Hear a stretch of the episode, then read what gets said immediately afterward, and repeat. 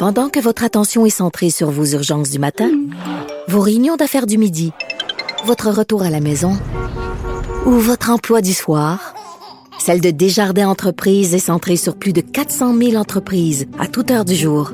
Grâce à notre connaissance des secteurs d'activité et à notre accompagnement spécialisé, nous aidons les entrepreneurs à relever chaque défi pour qu'ils puissent rester centrés sur ce qui compte, le développement de leur entreprise.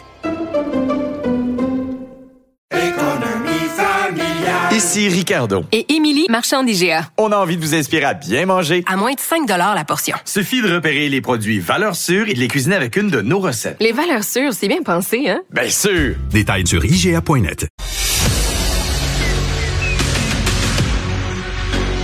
Emmanuel Latraverse. J'ai pas de problème philosophique avec ça. Mario Dumont. Est-ce que je peux me permettre une autre réflexion? La rencontre. Ça passe comme une lettre à la poste. Il se retrouve à enfoncer des portes ouvertes. La rencontre, la traverse, Dumont. Emmanuel Latraverse se joint, Mario Dumont et moi. Bonjour Emmanuel. Bonjour. Emmanuel, tu nous parles de Christopher Freeland qui a annulé à la, dernière minute sa, sa, présence à une annonce. Je suis curieux de t'entendre parce que moi j'ai vu l'annonce puis j'ai, j'ai, pas, je peux pas vraiment commenter, j'ai pas d'explication. Ça, ça a apparu sur les médias comme un mystère là. Mais c'est un mystère. Je sors des ondes de la joute. Alors, j'ai pas pu investiguer profondément le mystère, mais c'est quand même, euh, c'est quand même surprenant là. Ce point de presse était annulé depuis, était annoncé depuis ce matin? Oui, c'est ça. 4h15. Il a été déplacé à 4h30 et il est annulé. Ça soulève deux enjeux dans mon esprit. C'est que le gouvernement est face à des choix difficiles. Où il faut aller au bout de trancher des litiges pas faciles. Deux. Les sanctions contre les oligarques russes. Il y a quand même certains des plus gros oligarques qui ne sont pas sur les listes de sanctions de personnes. Le plus connu d'entre eux étant, bien sûr, Roman Abramovich, qui est le propriétaire de la fameuse équipe de foot Chelsea en Angleterre, qui a très habilement mis son équipe de foot en vente aujourd'hui, euh, et qui est hautement protégé par Israël, parce que non seulement il est citoyen israélien, mais en plus c'est un grand donateur au musée de Yad Vashem sur l'Holocauste, etc. Et lui, il réussit comme à se faufiler à travers ça. Euh, le problème, c'est que Mme Freeland, elle connaît comme le fond. Il faut pas oublier qu'elle, elle les connaît, les oligarques russes. Contrairement à toi et moi, là, on pourrait défiler des noms, on saurait ça ni d'Ève ni d'Adam. Mme Freeland, dans son temps, était journaliste hein, euh, économique, basée en Russie, et elle a écrit un livre complet sur comment les oligarques se sont enrichis et ont pillé la Russie.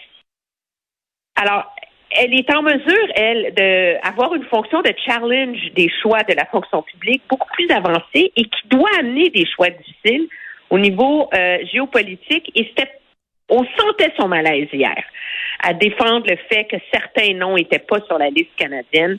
Moi, je pense que c'est un premier facteur. Le deuxième, c'est la question des réfugiés. Quand l'Europe dit qu'elle est prête à les laisser rester en Europe, sans question, sans processus d'asile, sans rien, avec tous les bénéfices du statut de réfugié pendant un an, voire jusqu'à trois ans, mais ben là, le Canada qui taponne avec sa paperasse, là, on a l'air fou. Ça peut plus tenir la route. Ouais. Mais annuler un point de presse, ça veut dire que ce que tu avais prévu, annoncé, de deux choses l'une. Soit que ça va pas assez loin, puis tu dis, garde, là, on va se faire planter, il faut aller plus loin ou soit que ça allait trop loin puis qu'il y a une force de résistance à l'interne qui a dit ah, non, non, non, non, non, on peut pas aller là, il y a une conséquence qu'on n'a pas prévue, on va déclencher une catastrophe, on va... Tu sais, c'est les deux explications. Il y a une raison, il y a quelqu'un qui a, y a une... Pour annuler un point de presse à 20 minutes, ça veut dire que dans le 20 minutes précédent, il y avait une crise. Là. Oui, euh, exactement, mais on s'entend, ce sont des arbitrages très difficiles à faire pour euh, les gouvernements. Parce que chaque coup de sanction ne peut pas amener une répercussion qu'on n'a pas prévue. Et face à une Russie qui a été humiliée publiquement aujourd'hui euh, par la communauté internationale, quand tu te ramasses aux Nations Unies et que les seuls pays dans ton camp sont, bon, la Biélorussie, c'est pas surprenant, là, mais sinon, la Syrie, la Corée du Nord et l'Érythrée. Il n'y a aucun autre pays de la Terre que cette clique qui contient certains des deux dictateurs les plus sanguinaires du monde s'appuie d'une humiliation diplomatique tragique pour la Russie aujourd'hui. Alors, ça vient encore se faire monter les enchères. Parce que plus Poutine est isolé, plus il y a une crainte qui se radicalise et plus il y a une crainte que ce conflit ne dépasse les frontières de l'Ukraine. Donc, le point de presse est remis à demain? Ben oui, on va On voir. aura- Mais là, demain, la pression va être haute. Parce que là, demain, demain, l'Union européenne va voter et confirmer qu'elle laisse les réfugiés ukrainiens rester tout le temps de la guerre, aussi longtemps que ça durera jusqu'à trois ans. Pourquoi? On s'entend? C'est parce que la présomption, c'est que ces gens-là, ils veulent rentrer chez eux, là. Donc, il faut trouver une façon de les abriter en attendant. Et le Canada, avec sa diaspora de 1,2 million d'Ukrainiens, est un des pays dans le monde à l'extérieur de l'Europe qui peut le plus venir en aide il y a aussi, euh, dans les décisions euh, difficiles, là, euh, il y a les euh, conservateurs aujourd'hui à la période des questions qui poussaient sur le gouvernement euh, pour euh, expulser l'ambassadeur russe d'Ottawa, du Canada. Euh, je disais tout à l'heure, plutôt, je disais à Vincent, c'est les conservateurs jouent leur rôle, dans le sens que même si le gouvernement devait ne pas faire ça, ça donne une marge à M. Trudeau, ne serait-ce que pour dire à l'ambassadeur ou pour le gouvernement canadien, dire à l'ambassadeur, regarde, là, nous, avec vos folies, la Russie, on subit de la pression ici pour te mettre dehors, etc., etc. Mais euh, qu'est-ce qu'on va faire avec ça? Est-ce que cette pression pourrait s'accentuer si tous les partis à Ottawa euh, commencent à mettre de la pression? euh, ça pourrait devenir un enjeu. Euh, Est-ce que... Bon, Marc, on va peut-être vouloir là-dessus aussi se coordonner et s'appuyer sur la communauté internationale, agir de la même façon. Mais on fait quoi avec l'ambassadeur? Mais c'est sûr que c'est un geste spectaculaire et facile de le mettre dehors. Hein? Mais à un moment donné, il y a deux options là, dans ce conflit-là. Là. Soit tu vas jusqu'au bout, avec des conséquences que personne n'est même capable de prévoir en termes de guerre, troisième guerre mondiale, renverser, gérer le régime. Je veux dire, c'est, inimaginable. Le, on, on ne peut même pas se rendre là. Ou tu reconnais qu'à un moment donné, ça va prendre une solution négociée. Et pour négocier, ça Et prend donc- des ambassadeurs. Pour négocier, ça prend des interlocuteurs. Et dans ce sens-là, Macron est très habile de s'être positionné comme le leader européen, le gars qui parle à, Poutine. Et de cette façon-là, euh, est-ce qu'il faut vraiment expulser l'ambassadeur russe parce que ça nous donne bonne conscience, c'est facile, ça fait plaisir? Mener ces débats-là et, et cette crise, naviguer ces crises-là, ça demande de faire des choix qui parfois sont moralement difficiles. Tu peux pas toujours C'est- faire ce qui est facile Ouais. pour te donner bonne conscience. Ouais. C'est là que des fois, on est en droit de se demander est-ce que Mme Freeland est éclairée, là. Elle est tellement, euh, dire, euh, tout le monde est pro-Ukraine dans la mesure où l'Ukraine a été attaquée, mais dans les chemins de sortie de crise, est-ce qu'elle pourrait, euh, tu sais, est-ce qu'elle pourrait mettre les, intérêts de l'Ukraine devant les intérêts du Canada? Moi, des fois, c'est une question que je me pose, là, parce qu'elle est, est, est commise, là, beaucoup, beaucoup, beaucoup, là, hein? Oui, et c'est une question très délicate parce qu'elle lui a été posée, tu te rappelleras, hein, au tout début du conflit. Puis elle a fait une méga sortie, là, comme quoi elle avait, tu sais, les, les Canadiens qui viennent d'autres pays, on voit au chapitre, puis que, elle a quasiment accusé la pauvre jour- journaliste de la presse d'être raciste, là. Euh, je pense que ce qui sauve Madame euh, Freeland dans ce débat-là, c'est que quand eux étaient au pouvoir, les conservateurs, que la communauté ukrainienne au Canada, elle a toujours été instrumentalisée par la classe politique. Sont allés tellement loin que n'importe quoi qu'elle va faire, c'est moins pire. Je veux dire, John Baird, le ministre des Affaires étrangères, est allé se promener dans les manifs de la Révolution orange avec son foulard orange. C'est vrai, hein, c'est vrai, c'est vrai, c'est vrai. Fait que là, à partir du moment où le gars d'avant toi est allé faire des sparages de cette ampleur, elle a de la marge de manœuvre. Mais c'est sûr, moi, je pense que c'est un enjeu qu'il faut, comme analyste, nous, comme analystes politiques, garder en tête. Ouais. Je suis pas prête à tirer des conclusions, mais je pense qu'il faut être vigilant parce qu'il y en a un doute.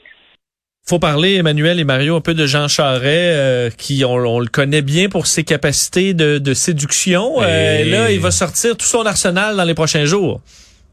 Ah, ben, ce soir, en tout cas.